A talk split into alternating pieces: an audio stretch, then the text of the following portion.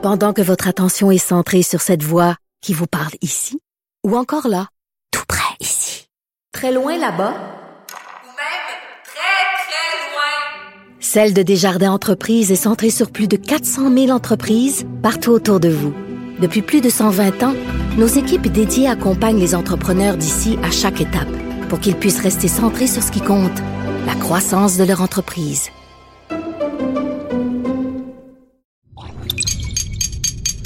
Cube Radio. Sophie Durocher. Sophie Durocher. Sophie Durocher. Mon nom est Sophie Durocher. Sophie Durocher. Des opinions éclairantes qui font la différence. Cube Radio. Bonjour tout le monde, bon jeudi. Vous savez, quand euh, on lit dans les journaux, quand on voit à la télé, quand on entend à la radio, il y a eu un attentat à tel endroit, on nous donne le bilan, on dit, bon, il y a tant de morts, il y a tant de blessés, puis là, on se dit, bon, il n'y a pas tant de blessés que ça, ça doit, ça doit pas être si grave que ça.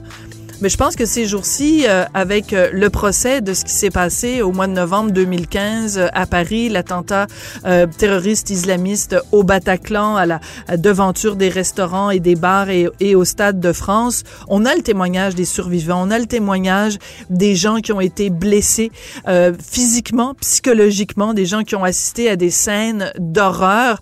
Et c'est là qu'on se rend compte que le terme, bon, il y a tant de blessés, ben, toute la souffrance humaine qu'il y a derrière ça. Donc, il faut absolument pas minimiser ça. Et je vous invite vraiment à aller euh, sur Twitter ou sur Facebook ou sur différents euh, médias sociaux, suivre les comptes rendus des journalistes qui sont sur place et qui relaient le témoignage des gens qui ont été euh, soit au Bataclan, donc soit à la terrasse des cafés, des restaurants. Et il y a des histoires de vie absolument euh, terribles. Je pense, euh, par exemple, à cette jeune fille qui était euh, au Bataclan et quand les terroristes ont commencé à tirer, elle est allée dans une des loges et elle s'est rappelé une scène d'un film de James Bond où James Bond rentrait dans l'entretoit. Elle a commencé à taper dans le plafond, s'est rendue compte que oui, il y avait un toit, un une sorte de sous-plafond et elle s'est cachée là et elle a euh, amené aussi une dizaine de personnes avec elle à qui elle a sauvé la vie. Vraiment, ce sont des histoires humaines absolument incroyables. Quand j'ai vu ça, j'ai poussé un très triste et très bouleversé. Ben voyons donc. De la culture aux affaires publiques. Vous écoutez Sophie Durocher. Cube Radio. Depuis les tout débuts de la pandémie, euh, c'est une personne vers qui je me tourne quand j'ai besoin d'avoir l'heure juste euh, en termes de politique publique. Euh, c'est l'analyste Patrick Derry. Il est au bout de la ligne. Bonjour Patrick. Bonjour Sophie.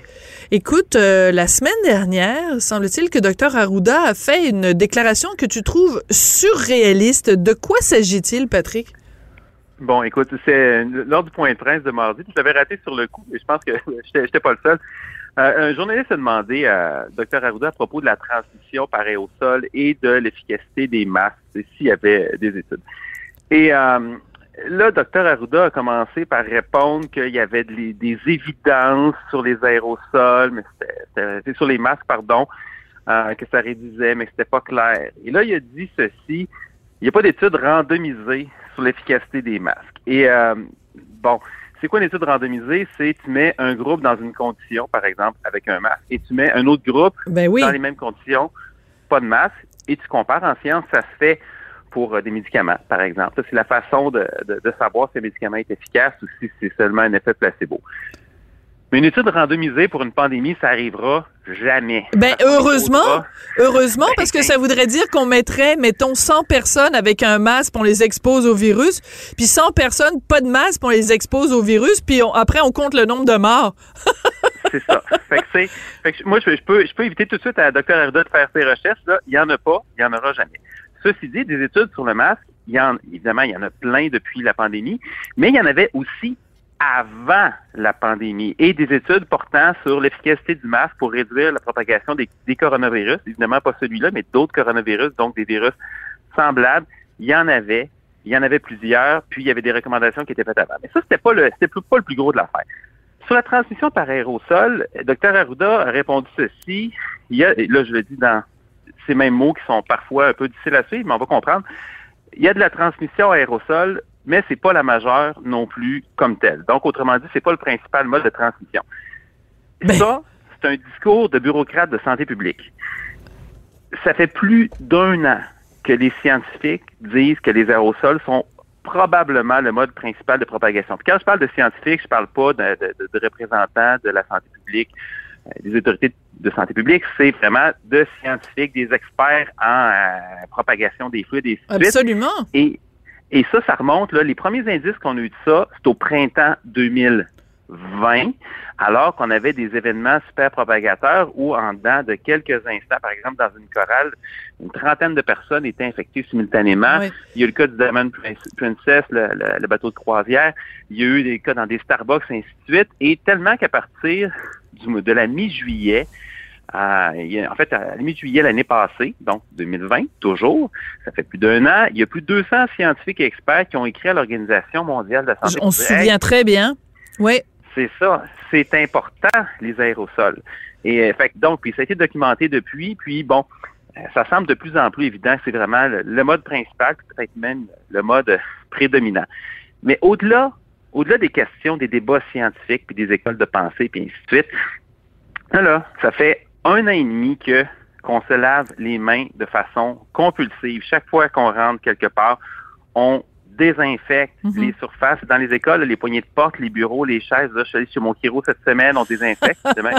Trouve ça nono, lui aussi, mais sais, il est obligé de le faire.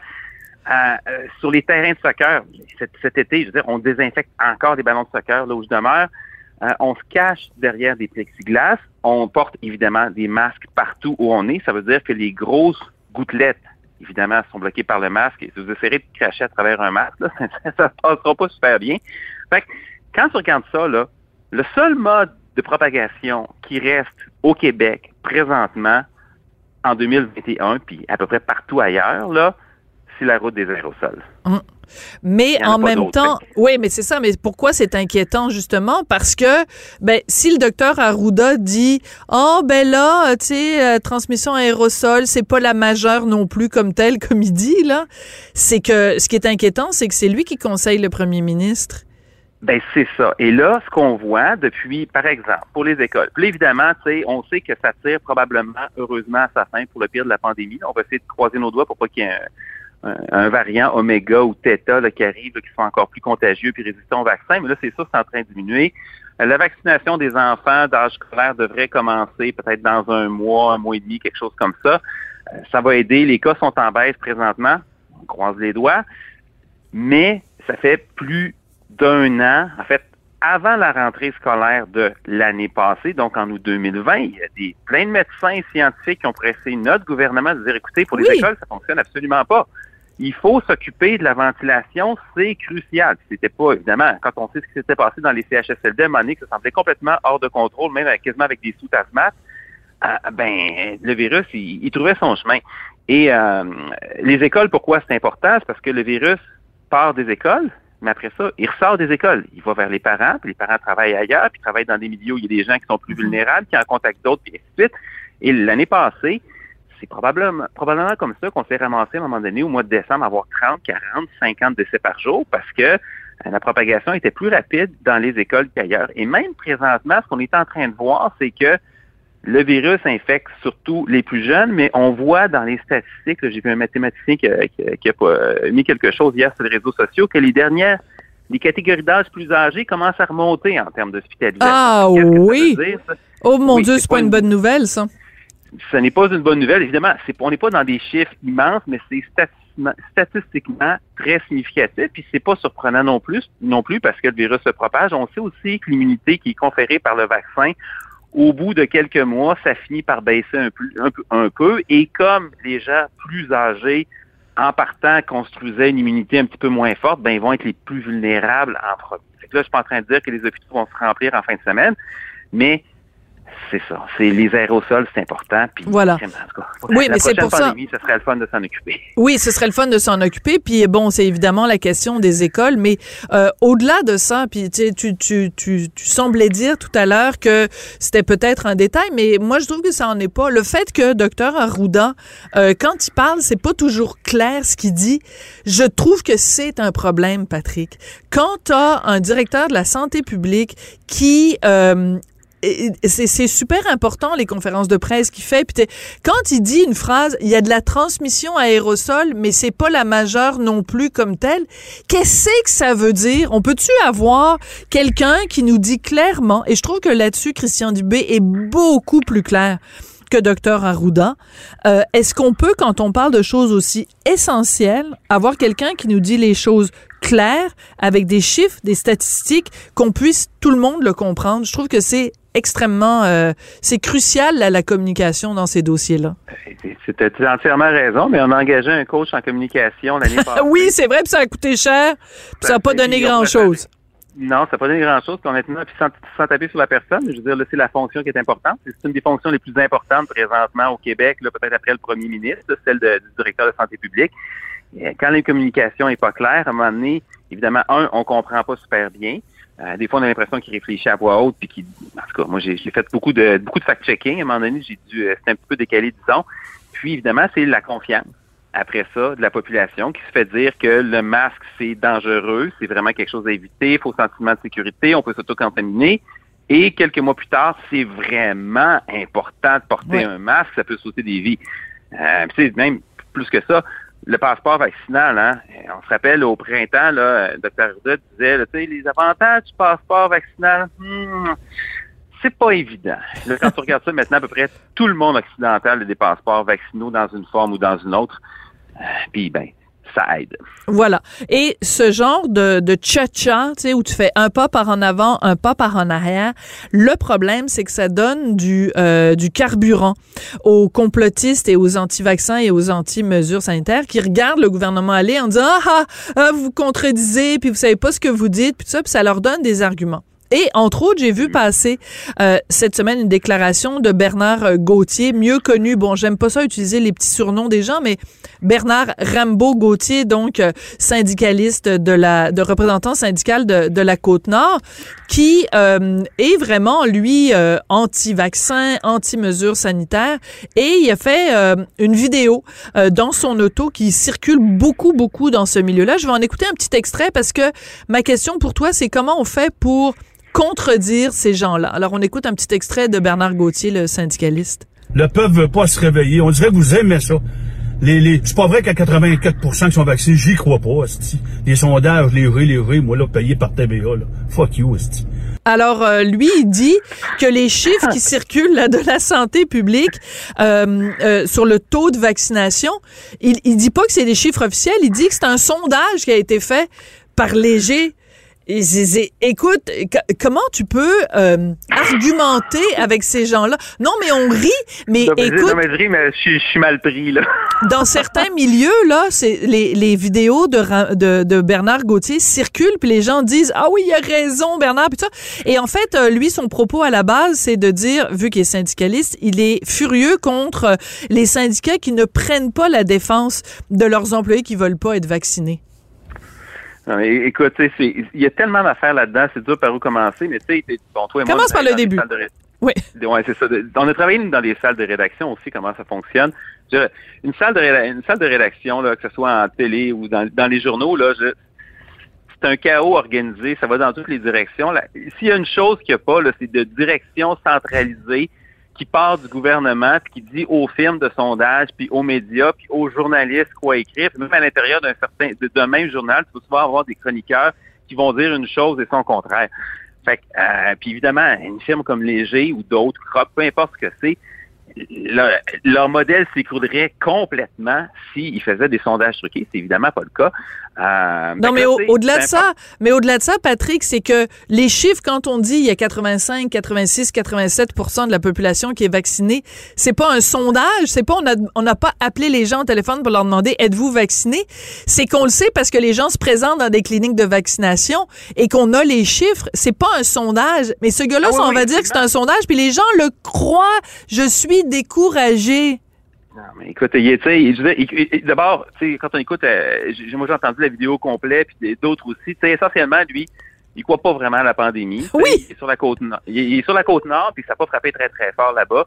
Fait que, tu sais, le masque, pour lui, c'est une nuisance. On dit on le met, on l'enlève, il comprend pas pourquoi. Euh, évidemment, il est anti-vaccin, ça a été développé trop vite. tu. Bernard Gauthier, là, je veux pas rire du personnage, mais tu sais, sais, euh, Bernard Gauthier, chercheur, euh, virologue, développeur de vaccins, décide qu'un vaccin développé en un an, ça, ça fonctionne pas. Tu sais, il y, a, y a rien à faire. Il y a, y a absolument rien à faire parce qu'à un moment donné, tu vas avoir une masse de connaissances, d'études, de statistiques documentées, des articles médiatiques, scientifiques et autres. Tu vas en avoir une pile de 10 000. Puis ces gens-là vont aller prendre l'article ou la vidéo YouTube ou la clip hors contexte pour dire ah ah c'est pas unanime, tu sais, il y en a 10 000 d'un côté, il y en a une de l'autre. Puis là, c'est- pas juste, tu sais, il y, a- une question d'instruction là-dedans, c'est-à-dire que quand tu comprends comment la connaissance se construit à un moment donné, tu étudies un livre qui a été basé sur 10 autres livres, qui ont été basés sur 10 autres livres, ça s'est construit sur des centaines d'années. Ça, tu comprends ça. Peut-être qu'il y a une partie qui échappe, mais tu as aussi des gens intelligents. Moi, j'ai euh, discuté avec des gens qui étaient, euh, entre autres, membres du Parti conservateur du Québec, Oui. euh, et, et qu'à un moment donné, les arguments qui disaient Ouais, mais là, t'as telle affaire sur le masque et telle chose. Mais attends un peu, là, OK? Oui, oui, des fois, tu as des études qui vont de l'autre côté, tu as des écoles de pensée, des fois, tu as des erreurs. Moi, j'ai lu des études avec, à un moment donné, il y avait vraiment des prémices qui marchaient absolument pas. Ça arrive. Euh, mais ils vont chercher ce qui fait leur affaire. Fait que, tu sais, puis évidemment, on voit, c'est un syndicaliste de combat, là. Je veux dire, je caricature, mais il est presque à l'époque de Germinal où c'est les bons contre les méchants. Puis lui, il est les bons, puis l'employeur, c'est les méchants. Il a parlé d'employeur agresseur, que ce soit le gouvernement ou l'employeur privé. Fait que lui, lui, il a un décret. Pour lui, ça vaut rien. Je veux dire, c'est un, c'est c'est sa, sa force de loi, un décret du gouvernement du Québec, puis on doit le respecter, qu'on est d'accord ou pas, puis on est quand même dans une démocratie qui, malgré toutes ses imperfections, fonctionne assez bien. C'est-à-dire que M. Gauthier, s'il veut, là, il peut aller mani- manifester devant le Parlement demain matin, là, puis traiter le premier ministre de tous les noms, ben, il ne sera pas arrêté. Non, il peut même, il peut même euh, aller manifester devant le Parlement en disant que c'est euh, qu'on vit en dictature. Et la preuve que c'est pas une dictature, c'est qu'il va pouvoir continuer à le dire sans problème s'il se tient à distance, là, s'il se tient à, à Exactement. 50 mètres. Écoute, je veux absolument qu'on prenne un, un petit deux minutes pour parler d'un autre euh, dossier.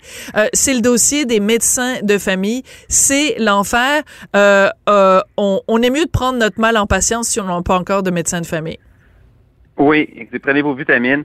Euh, je vais lire une citation de François Legault en 2018, pendant la campagne électorale.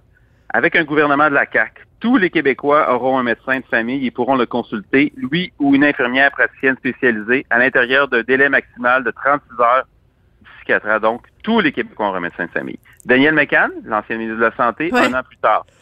Mon objectif est vraiment de vider le guichet d'accès les 550 000 Québécois qui n'ont pas de médecin de famille. Et là, je veux pas pointer euh, des politiciens en particulier. Là, c'est pas une question de parti, c'est juste c'était des déclarations, c'était des promesses, Mm. mais c'était des vœux pieux. C'était basé sur des mauvaises prémices, ça avait aucune chance de se réaliser. Où en est-on aujourd'hui? Avril 2018, 420 000 Québécois attendaient un médecin de famille, selon la RAMQ. Avril 2019, 530 000 Québécois attendaient pour un médecin de famille, 110 000 de plus. C'est environ le chiffre de Mme McCann. Avril 2020, donc au début de la pandémie, 626 000 Québécois, Incroyable. un autre 100 000 de plus. Avril 2021, 743 000, un autre 120 000 de plus. Fait à chaque année, c'est 100 000 Québécois de plus qui sont en attente, ceux qui sont inscrits. Parce qu'il y en a qui sont pas inscrits, Mhm. puis qui disent ça vaut même pas la peine. Puis ça, c'est des chiffres d'avril, puis c'est les plus récents. Ça fait six mois. Qu'au moment où on se parle, la liste d'attente doit avoir dépassé les 800 000, parce qu'on s'entend, ça s'est pas amélioré pendant la pandémie. Fait qu'on a presque un Québécois sur 10 C'est vrai. ainsi. 800 000, c'est un Québécois sur 10. On est 8 millions. Écoute, c'est, ça donne froid dans le dos. Et je terminerai ceci en disant, je n'ai pas de médecin de famille euh, et tes chiffres euh, aujourd'hui me dépriment totalement. Mais c'est important de mettre euh, en perspective avec les promesses qui avaient été faites, euh, évidemment, en campagne électorale. Merci beaucoup, Patrick, euh, spécialiste. On parlera des solutions une autre fois. Oui, c'est ça. On prendra du temps. Et puis, on se reparle très bientôt. Patrick Derry, donc, est analyste en politique publique.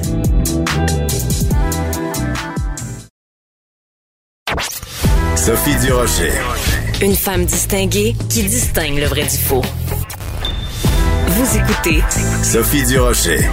On dit que les chats ont neuf vies. Ben, je pense que Caroline Néron est un chat parce que elle euh, re- renaît de ses cendres, euh, elle se réinvente euh, constamment. Et là, on apprend qu'elle est en train de rebâtir son entreprise. C'est vraiment un nouveau départ pour Caroline Néron. Elle est au bout de la ligne. Bonjour, Caroline. Bonjour. Écoute, je suis allée voir euh, sur euh, le site, donc euh, tu recommences à vendre des bijoux. Tu vends entre autres un bijou pour ta campagne pour le cancer du sein. C'est un nouveau départ pour toi. On sait que tu as eu des moments difficiles. Comment tu te sens? T'es, la Caroline Néron du 7 octobre 2021. Elle se sent comment? Oh, elle se sent très bien. Elle a, elle a pas, je veux dire, je veux pas, elle a un bagage euh, extraordinaire de leçons de vie. Euh, j'ai jamais en fait lâché euh, mon entreprise, excepté les deux mois où que, le- entre le temps où la faillite est déclarée, euh, que ça passe par les syndics. Moi, j'avais suggéré à un de mes créanciers de racheter, de, de, de, de bider pour racheter l'entreprise. J'avais dit, je vais travailler pour toi et je vais te rembourser. Chose que j'ai faite et je l'ai racheté, euh, j'ai fini finalement de le racheter euh, en février. Et j'ai fait de mon ancienne vice-présidente qui m'a qui a été une pff, écoute mon bras droit, mon soldat, ma ma fille de confiance, celle qui s'est battue avec moi, elle est devenue ma partenaire, chose que, qui a beaucoup changé parce que je voulais pas de partenaire à l'époque.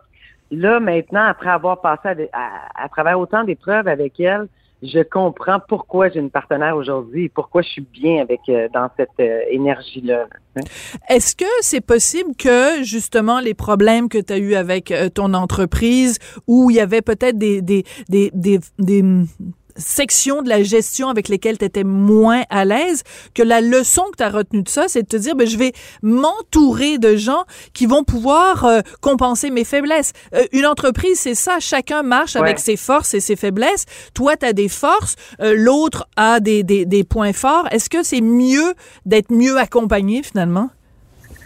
Ben finalement, je te dirais que c'est ce que j'avais tenté de faire parce que moi, jusqu'en 2014, c'était moi qui étais présidente et qui était vraiment euh, en charge de tous les départements. Je pense que on m'avait suggéré fortement à l'époque, j'étais une femme, l'entreprise prenait beaucoup d'ampleur et on me suggérait, faut que tu rentres des hommes, faut que tu rentres des gens d'expérience, t'as pas assez d'expérience dans le domaine. Donc, on dirait que ma confiance à un moment donné a été euh, euh, un peu euh, écrasée par ces suggestions-là que j'avais constamment. Et c'est là que ça a été ma grave erreur, en fait. C'est que je me suis mis à engager des gens, puis je me disais, plus j'ai payé cher, mieux sont. Et c'est là que j'ai commencé à donner une confiance aveugle. Et parce que, tu sais, veux, veux pas, quand tu dis, ben, je paye un comptable 250 000, un VP 250 000 plus bonus, c'est sûr qu'il va vraiment euh, avoir une gestion extraordinaire. Et ça, je pense ça a été ma plus grave erreur, une faiblesse aussi, dans le sens où j'ai aimé déléguer et je- j'en suis devenue paresseuse. Je pense qu'à un moment donné, les entrepreneurs, je parle à beaucoup de présidents qui vont me dire la même affaire, ouvrir un ordinateur. Je sais pas comment ouvrir un ordinateur. J'étais un petit peu dans cette position-là. Moi, j'ai plutôt réappris. euh, c'est ma cousine que j'ai engagée l'an passé pour, lui dire, écoute, elle est toute jeune. J'ai dit, peux-tu me montrer comment ça marche un ordi? Faut que je crée des fichiers. Faut que je suive mes, mes, mes dépenses. Chose que je faisais plus. J'avais un, moi, j'avais un adjoint depuis l'âge de 27 ans. Puis sincèrement, autant je crois à l'adjoint, puis je sais que c'est important, mais il faut pas non plus donner, tu sais, c'est bien de faire confiance, mais il faut pas non plus ne pas continuer de regarder parce que c'est nous qui en perd à un moment donné un peu le contrôle. On sait plus qu'est-ce qu'on achète, tout le monde se met à acheter, puis c'est sûr que il y a rien comme l'entrepreneur pour bien gérer ses dépenses dans le sens que c'est ton argent. Quand Mais oui, argent, tu le à un tiens. moment donné, tout le monde, euh, pff, il s'en fout. Puis c'est un peu les erreurs que j'ai réalisées à la fin quand je suis tombée. On était rendu neuf dans l'entreprise au lieu de 200. Et je voyais les inventaires de trop qu'on avait achetés. Il y avait plus de gestion. Tout le monde achetait, tout le monde dépensait. Je payais mon bureau chef 450 000 par année. Aujourd'hui, j'ai un bureau chef. Tu sais, maintenant, toutes mes dépenses sont calculées. Et j'avoue que dans mes grandes leçons, je me suis dit, j'espère ne pas aller au-dessus de 10 employés. Parce que je pense que ça aussi, tu sais, quand tu engages beaucoup d'employés, ben, à un moment donné, tu l'adjoint de l'adjoint de l'adjoint. Et tu comprends plus un peu, puis il y a des clans qui se forment. Tu sais, ça, c'est une autre affaire. C'est moi, quand j'ai engagé des, des gens d'expérience, ben là, tout d'un coup, je me retrouvais en confrontation sur mes idées face à des gens, euh, puis leur, leur expérience, de leur expertise, qui faisait que il y a des clans qui se sont créés. T'es-tu dans le clan du VP ou t'es dans le clan? Oh! Puis là, ça crée de la dissension. Donc, aujourd'hui, Caroline, tu es une meilleure entrepreneur que tu l'étais à l'époque. Est-ce que tu comprends ou c'est en, t'es encore, tu as une certaine amertume face aux critiques qui t'ont été faites à l'époque quand tu as, chuté quand même de façon spectaculaire? Euh, est-ce que tu en gardes une blessure? Est-ce que, parce que... Euh, on, l'a senti, c'est sûr, tu as été, as été blessé parce qu'il s'est dit, parce qu'il s'est écrit à ton sujet. Est-ce que tu es capable aujourd'hui de, de dire, bon, ben, ces critiques-là ont fait de moi aujourd'hui une meilleure entrepreneur ou t'en gardes une blessure? C'est-à-dire, euh, je, oui, encore de la blessure, c'est des deuils, hein. C'est parce que tu sais, veux pas quand t'es quand t'es au top, là, si, on veut, là, euh, t'attires toutes sortes de personnes. Et c'est sûr que euh, le succès, l'argent attire les attire les bonnes personnes, mais aussi les rats, comme on appelle. Et mais tu les sens pas venir, puis tu le sais pas, parce que tout devient un peu faux. Donc quand tu tombes, euh, il y a juste les bonnes personnes qui restent. Fait qu'au contraire, ça te rend, il y a un côté humain que tu réalises, l'importance en fait des relations humaines, l'importance de comprendre c'est quoi avoir du succès versus c'est quoi se partir. Puis fait que c'est sûr que j'ai, j'ai encore des deuils à faire. Il y a des fois des moments où je me dis pourquoi, mais euh, la vérité, je me sens vraiment mieux aujourd'hui. Puis je pense que c'était bon pour moi de tomber. Euh, parce oui, que ça me rend. C'était bon pour toi d'être tombé. Ça a été bon parce que ça m'a fait réaliser c'est quoi la valeur de l'argent. Moi aussi, je dépensais beaucoup. Là, j'avais pas de limite à dépenser. Puis j'amenais mes amis en voyage parce que j'engageais mes amis dans ta job, ben viens-t'en chez nous, on va te trouver un poste, tu sais. Fait que c'était, c'était comme si je vivais, je sais pas, tu sais, j'avais, tu sais, cette liberté-là que l'argent te procure puis qu'on vise quand on veut de l'argent. Je pense que la liberté, c'est ce qu'on cherche. Ben, était pas euh, était pas réelle. Hmm. Dans les faits, j'étais pas euh, j'étais plus bien, puis j'étais plus bien dans ma tête non plus de savoir de attends une minute qu'est-ce qui se passe là, je me suis fait voler sais, à un moment donné, j'ai réalisé qu'on m'avait volé un million d'un emploi par un employé pour qu'il fasse sa bonification. Tu réalises. T'as un employé qui t'a volé un million de dollars. En fait, en fait, qui a caché, ben, c'est, j'ai tout écrit ça dans mon livre, en mettant, bien entendu, aucun nom. Moi, je les appelais par des noms d'animaux. Mais tout est, tout est tellement facile quand le président ne regarde pas. Euh, c'est facile de, tu sais, toi, tu le sais que tu es payé sur la bonification, euh, ta bonification est payée en fonction du, euh, rendement d'un magasin, ben là, ce que tu vas faire, tu vas retirer des stocks qui sont... Euh, tout est une question, tout est facile. C'est facile de se faire avoir. Puis à un moment donné, tu veux pas non plus mettre. Je voulais pas moi devenir le type d'employeur qui se méfie de tout le monde. J'aurais peut-être dû me méfier de certains, mais j'ai eu du bon monde aussi. Puis, tu sais, j'en ai encore qui sont restés. D'ailleurs, tous mes premiers employés, c'est tous des gens qui étaient avec moi à l'époque. Euh, fait que je peux pas mettre tout le monde dans le même bassin, mais ça reste que euh, c'est beaucoup d'apprentissage. Maintenant, ce qui me fait le plus mal, c'est d'avoir été détruit publiquement parce que j'ai fait faillite alors que la faillite chez les gens les plus riches, les plus grandes entreprises vont faire faillite, vont se mettre sur la protection de la faillite pour différentes raisons. Et on était dans une période très critique, dans le sens où les centres commerciaux fonctionnaient plus. L'ensemble des gros brands se sont mis sur la protection de la faillite, mais c'est sûr qu'ils ont un pouvoir plus grand de, de négociation envers les corporations versus moi qui était un petit joueur qui faisait comme attends, là, moi je suis obligé de donner 30% de rabais à je vais te dire n'importe quoi, là, mais les gros brands comme Aldo, le kit, je peux pas te donner 30% à toi parce qu'à un moment donné, j'aurais plus de chiffre d'affaires. c'est sûr que c'est qui qui payait, c'était nous autres, les, les brands de mon niveau. C'était nous autres qui payaient puis qu'il n'y avait pas de réduction, tu sais. Fait que c'est sûr que c'est plus ça qui me fait mal parce que, tu sais, quand, quand je croisais des gens après ça sur la rue, des fois, il y a des hommes qui pouvaient me dire, hey, c'est correct, au moins, tu as essayé. Tu as essayé d'être en affaires. J'ai été 12 ans, j'ai eu 200 employés, j'ai gagné, gagné le profit en, euh, 500 étant la femme qui s'est le plus euh, euh, qui, qui, a développé son entreprise le plus rapidement. Puis là, tout d'un coup, tu deviens à t'as essayé. Oui, oui, c'est ça. C'est très condescendant, c'est très paternaliste aussi euh, comme euh, comme commentaire. Moi, je me souviens très bien d'avoir écrit un article sur toi quand euh, c'était l'actualité qui avait fait un, un, palmarès des entreprises qui avaient connu, des entreprises québécoises qui avaient connu la plus forte croissance. Et t'étais numéro un, Caroline. Et c'était c'était absolument hallucinant. Écoute, il y a un autre domaine où tu as été numéro un, Caroline ton rôle de la mère dans La déesse des mouches à feu. Tu nous as tous jetés sur le cul. Puis c'est rare que je dise ce genre de Ah. mots-là à la radio. Tu nous as tous bluffés. C'est pas pour rien que tu as gagné des prix, tu as eu de, de la reconnaissance. Est-ce Ouais. que le fait que les gens enfin reconnaissent à quel point tu es une bonne comédienne, est-ce que ça a euh, aidé un peu à te guérir? En fait, moi, je pense que la vie est bien faite. Tu sais, je pense que des épreuves, on va tous en avoir dans notre vie. On ne sait pas quel type d'épreuve on va avoir, mais il y a des, choses qui changent si tu l'acceptes. Et moi, le fait que le cinéma est revenu dans ma vie euh, par mon service à clientèle, j'avais même plus d'agent. Euh, le fait qu'on me propose d'auditionner pour un rôle comme celui-là, qui est un rôle d'actrice déjà là qu'on recherche, là, c'est des rôles lourds, toutes les actrices on veut ça ça m'a fait comme, OK, je suis pas tombée pour rien. Tu sais, je pense que j'avais besoin de cet équilibre-là. Le métier commençait à me manquer.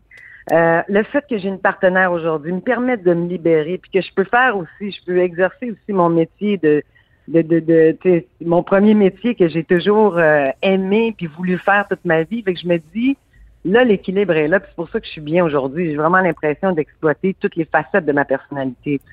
Donc, euh, je l'ai pris, euh, je l'ai pris comme vraiment un un genre de, de appelez ça un karma, appelez ça un retour, appelez ça une, chance, mais que la vie te renvoie pour te dire, regarde, là, t'étais plus ton X, là, tu vas revenir sur ton X.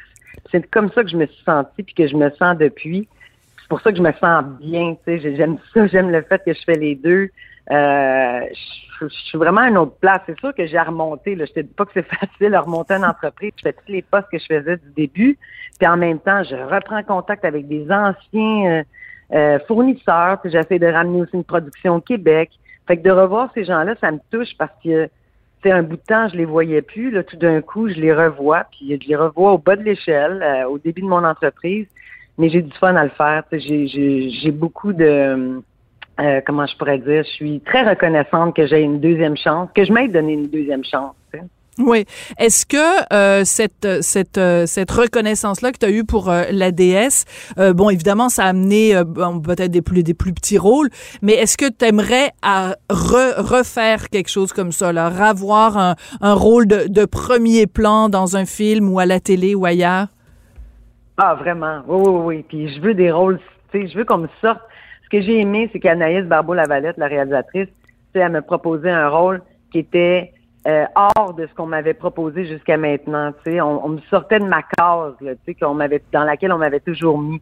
Et je pense que ça a démontré que, ah oui, elle est capable d'aller faire une femme dépressive euh, qui est pas bien, puis qui, qui, est, tu sais, qui, qui est pas belle, puis euh, alors, puis j'aimerais ça toucher à l'humour. tu sais, Il y a plein de choses que je veux faire. Fait que définitivement que je, je me réenligne là-dedans. Puis là, je vois ma fille en plus qui, elle aussi. Mais oui, Mais oui, c'est cute au bout. Fait qu'on est rendu comme un duo mère-fille euh, d'actrices.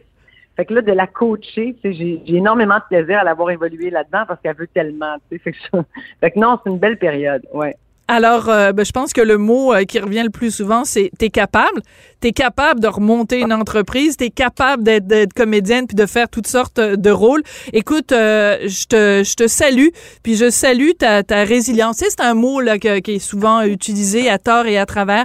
Mais dans ton cas, t'as traversé vraiment des, des moments difficiles puis t'as montré que t'étais capable de, de t'en sortir et d'être euh, et d'être vraiment au, au sommet de ta forme. Alors, ben, bonne chance avec tout le reste, Caroline. Hey, merci beaucoup. Merci, Sophie. Salut Bye. Caroline Néron. Donc vous pouvez vous procurer, hein, elle le fait chaque année, euh, des bijoux là pour, euh, je pense qu'il y a 5 dollars. Le bijou coûte 30 dollars et il y a 5 dollars sur ce bijou là qui va justement à la fondation du cancer euh, du sein.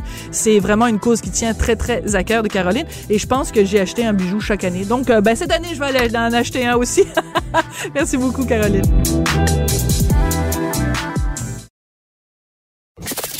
Avertissement.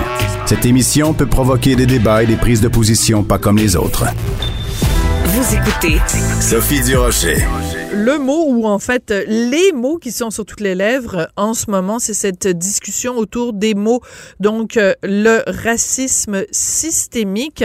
Et justement, il y a une lettre très intéressante qui a été publiée dans Le Devoir, qui est écrite par Paul Brunet, qui est président du Conseil pour la protection des malades, où il s'adresse euh, à la coroner, Madame Kamel, en disant, ben, écoutez, euh, je connais bien le réseau, là, puis du racisme érigé en système, Je ne sais pas, je le vois pas. C'est une lettre qui va beaucoup faire jaser. Paul Brunet est au bout de la ligne. Monsieur Brunet, bonjour. Bonjour, Sophie. Pourquoi vous avez décidé d'écrire cette lettre-là, Monsieur Brunet? Écoutez, le samedi matin, euh, j'ai un peu d'espace dans ma tête et quand je, je vois euh, le débat qui sévit, je me dis, my God, ils sont loin des préoccupations, euh, non pas sur la gravité de ce qui est arrivé à Mme Echaquan, tout le monde en convient, cette dame-là a été traitée avec racisme, mais quand la coroner se permet de dire que tout le système de santé, avec ses 500 établissements, ses 300 000 employés et soignants, est, un, racisme érigé en système. Moi, j'ai pas vu ça dans les 25 ans de travail que j'ai fait là auprès des patients. Moi, j'ai pas vu ça. J'ai vu des gens racistes.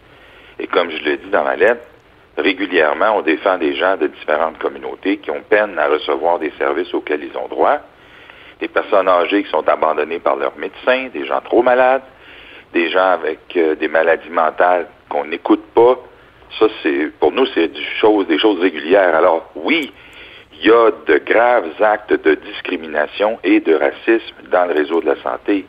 Mais de là à dire que cela est érigé en système dans tous les établissements, parce que c'est un peu la portée, peut-être qu'elle ne le souhaitait pas, mais c'est un peu la portée de ses propos, en tout cas dans la recommandation 1.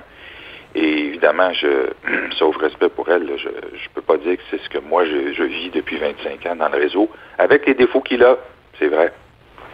D'accord. Donc, ce que vous dites, euh, Monsieur Brunet, puis c'est très important parce que dans votre lettre, vous le détaillez vraiment, c'est que vous dites, oui, il y en a de la discrimination, mais il n'y en a pas juste basé sur la race et ce n'est pas un système. Donc, il y a deux parties, en fait, il y a deux pensée dans, votre lettre. Alors, je veux qu'on examine la première partie, qui est de dire, il y a de la discrimination, mais elle n'est pas que basée sur la race. Par exemple, vous dites, il y a des gens euh, qui sont euh, obèses et parce qu'ils sont obèses, ils sont comme pas pris au sérieux.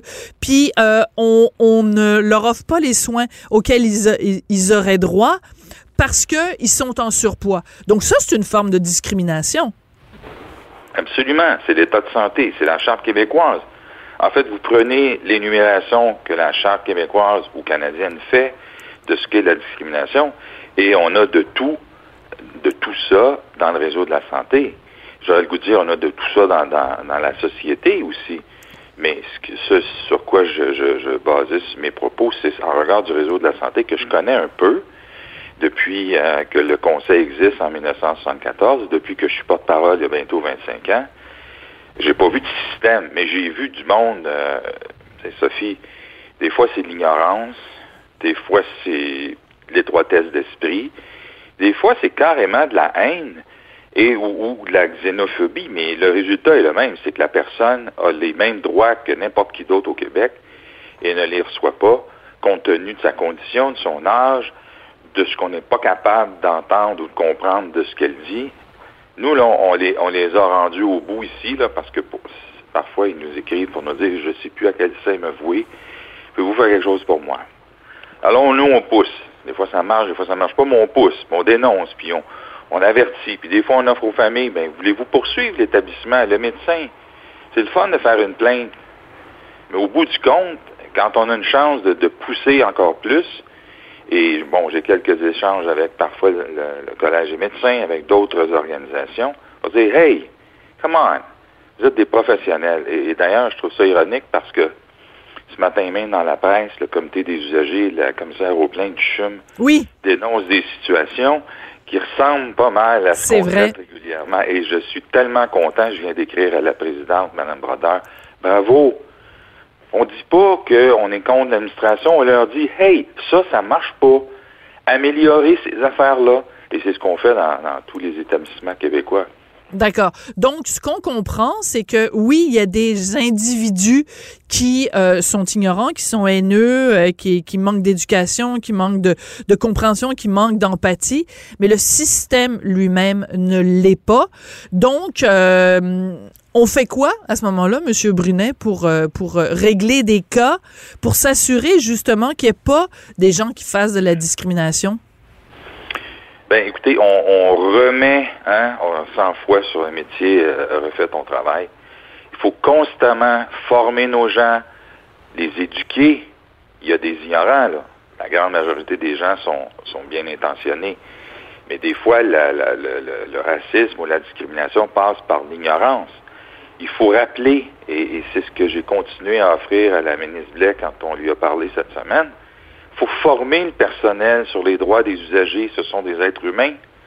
J'entendais un directeur général dire, moi j'ai 200 lits. Ah oui, tu as 200 lits.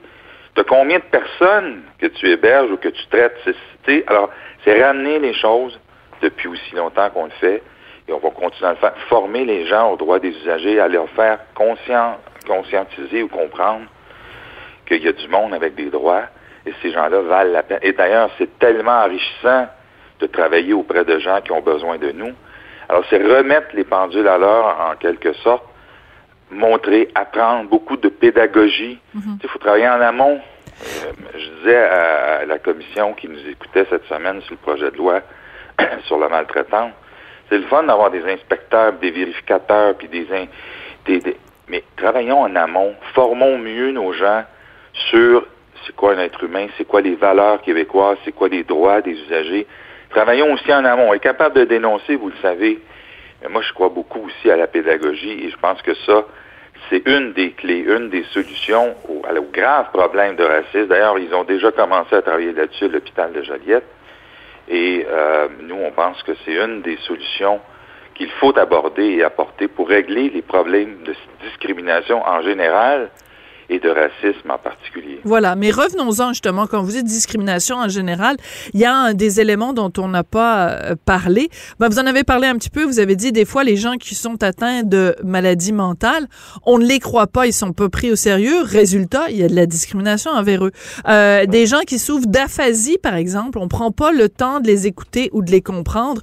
Donc, euh, au sein même de la profession, des professionnels de la santé, ils ont des préjugés ou des idées toutes faites sur euh, certaines maladies ou certains, euh, euh, certaines particularités qui mènent aussi à de la discrimination. C'est pas du racisme, mais c'est de la discrimination selon la maladie dont tu es atteint.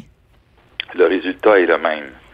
Tu sais, je me souviens, Sophie, en 2003, quand il y a eu le drame de Saint-Jean-Borromée, Léon Lafleur, qui s'est suicidé, le directeur général de l'établissement, C'est me vrai. disait, Paul, j'ai cinq pommes pourries, qui ont d'ailleurs été sanctionnées, sur 700 employés. Puis mon établissement passe pour un établissement de pourris. Hmm. C'est pas vrai. La grande majorité des gens sont dévoués, bien intentionnés. Alors, c'est ça qu'il faut ramener et rappeler. Mais malheureusement, peut-être qu'à Joliette, on avait ça, là, autour de ça, cinq ou je ne sais trop combien. C'est pas un système, mais c'était des pourris. Et ce qui est triste, souvent, c'est que ces gens-là, ce- cet environnement-là malsain, est connu de tous, y compris dans a juste le DG, il y a juste le PDG qui disait, avant de quitter, il savait pas qu'il y avait du racisme à l'hôpital de Joliette. Bon, Ben, alors, il avait un pas lu le rapport de la commission Vient, parce que si je me trompe pas, euh, corrigez-moi si je me trompe, Monsieur Brunet, mais il me semble que c'était mentionné dans la commission Vient, mais en tout cas, c'était- il était le seul à pas savoir ce qui se passait dans son euh, propre hôpital. C'est Voilà. spécial. Oui. Cette, cette semaine, Mme Blais propose de donner plus d'autorité ou de responsabilité au PDG en matière de maltraitance. J'ai dit non, faites pas ça. Ils savent pas c'est ce qui se passe de toute façon. Fait que donnez-leur en pas trop. Descendez au niveau de certains managers qui savent exactement ces planchers ce qui se passe. Donnez-leur l'autorité, mais aussi la responsabilité de, de prévenir la maltraitance plutôt que la sanctionner. Moi, je, je- en tout cas, peut-être que c'est l'âge qui m'a- m'assagit. Je, veux travailler beaucoup sur la pédagogie puis apprendre aux gens ce qu'il y en a. Une fois qu'on a appris puis qu'ils sont supposés savoir ce qu'il y en est, là, on, ira, on ira vers les sanctions. Oui. Euh, En fait, l'idée, ce que je comprends de ce que vous dites, euh, Monsieur Brunet, puis bon, ça fait ça fait plusieurs fois quand même que je fais des entrevues avec vous, puis ça, on revient toujours à ça. C'est que si dans le système de santé, on mettait le malade au cœur de nos préoccupations, toutes ces choses-là n'arriveraient pas. C'est-à-dire que si on disait euh, notre notre priorité, c'est peu importe votre condition, peu importe votre couleur de peau, peu importe votre origine, peu importe la langue que vous parlez, notre préoccupation, c'est que euh, tous les, les patients sont traités de façon égale. Cette chose-là arriverait pas. C'est-à-dire, on traiterait pas différemment quelqu'un parce qu'il est autochtone, on traiterait pas quelqu'un différemment parce qu'il est obèse, on traiterait pas quelqu'un différemment parce qu'il est francophone, etc., etc. Donc, remettre le malade au cœur et surtout dire tous les patients sont égaux. Oui. Et, et ça, c'est le défi. Et pour faire ça, il faut, en amont, comme je le disais, avoir enseigné aux gens ce qu'il y en est, quand on a embauché des milliers de préposés, là, récemment, j'avais dit au gouvernement, on va les former une heure, crash course sur les droits des usagers. On me l'a refusé, puis je l'ai, je l'ai reproché à la ministre qui en a pris note. Oui! Êtes-vous sérieux?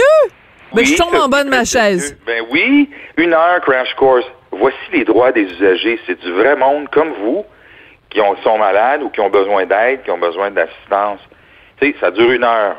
J'avais proposé ça, puis on l'a refusé. Ça a Alors été là, on refusé. a- Là, on parle des, des 10 000 euh, préposés euh, aux bénéficiaires.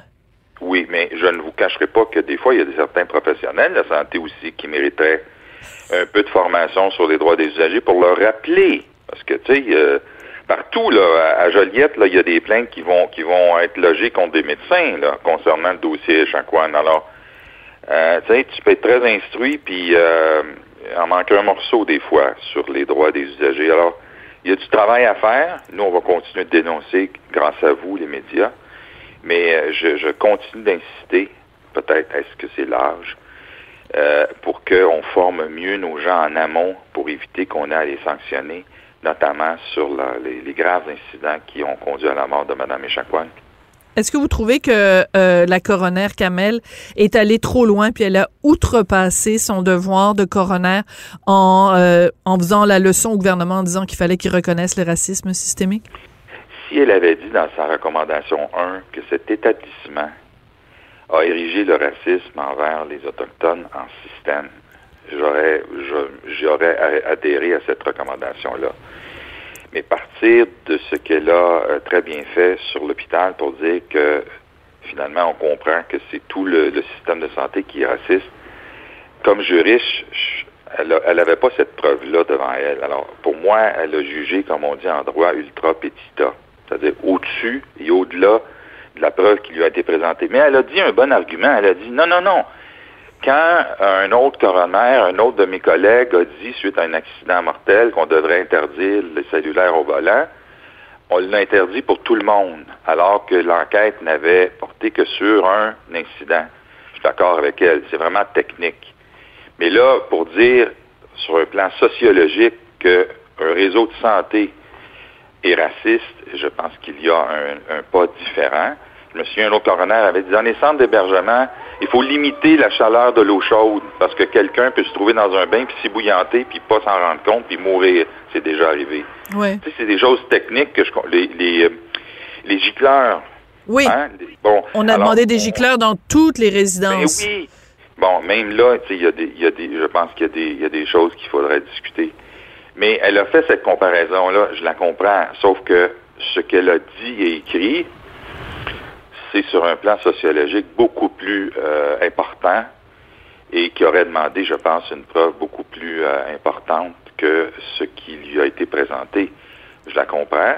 Et je pense, comme d'autres coronaires d'ailleurs l'ont dit, des, ex-collègues ou des, des coronaires retraités, qu'elle a peut-être décidé un peu au-dessus de euh, ce que son mandat prévoyait, même si elle a le droit de penser le contraire. Oui. Euh, votre lettre est très respectueuse, mais on sent quand même que euh, la, il y avait une certaine indignation à travers tout ça, et sans vouloir évidemment minimiser euh, la discrimination selon la race, ce que vous faites, c'est que vous remettez en perspective en disant, ben il y a aussi d'autres usagers dans le système de santé qui sont l'objet de discrimination, et au final, ces gens-là vont être moins bien traités. Donc, occupons-nous aussi de ces discriminations-là. Donc, vous, vous, vous replacez les choses en disant, ben, il y a plein d'autres gens qui euh, reçoivent des moins bons soins pour toutes sortes d'autres raisons. Et je trouve que cette lettre-là est importante, Monsieur Brunet. Ben, c'est gentil, Sophie. Euh, je l'ai, écrite samedi matin. je l'ai envoyée au devoir. Et euh, bon, j'avais pas de nouvelles. J'ai dit, ben, peut-être que je suis allé un peu fort, mais c'est vraiment ce que je pense. Des collègues de mon conseil d'administration euh, en, étaient d'accord, d'autres moins. Il y, a, un- il y a un débat au sein de mon euh, de mon conseil d'administration, puis je le respecte. C'est pour ça que j'ai signé. non En votre nom personnel, oui. mais en mon nom personnel. Et, et je pense que, mais c'était vraiment, et c'est encore, avec tout le respect que j'ai pour l'opinion contraire, ce que je pense. Monsieur Brunet, euh, c'est toujours intéressant de vous parler. La prochaine fois, envoyez donc euh, votre lettre au Journal de Montréal, Journal de Québec. On va la publier beaucoup plus rapidement. Ouais, je l'envoie, puis il, il passe jamais mes lettres. Bon, ben là, je vais parler à mes, à mes, à mes collègues, là, puis on va, on va régler la situation. Paul Brunet, vous êtes président du Conseil pour la protection des malades, mais c'était à titre personnel, à titre de militant, que vous avez écrit euh, euh, cette lettre, dont vous interpellez la coroner euh, Kamel en disant, ben oui, il y a du racisme dans le système de santé, mais on peut pas dire qu'il est érigé en système dans l'ensemble du système de santé. Paul Brunet, merci beaucoup d'avoir contribué à la discussion puis au débat. C'est fort intéressant. Merci, Sophie. Et c'est comme ça que l'émission se termine avec cette discussion passionnante avec Monsieur Brunet. Je voudrais remercier Rémi Poitras, euh, tout jeune euh, metteur en ondes, réalisateur bourré de talent. Toujours un plaisir de travailler avec lui. Florence euh, Lamoureux. Ah non, c'était pas Florence aujourd'hui, c'était Maude Boutet et Luc Fortin à la recherche. Qu'est-ce que le poids des années, ça nous fait faire euh, oublier des choses des fois. Euh, donc, Maude Boutet et Luc Fortin à la recherche aujourd'hui. Merci beaucoup d'avoir été là et de contribuer vous aussi à la discussion et au débat. Puis on se retrouve bien sûr demain.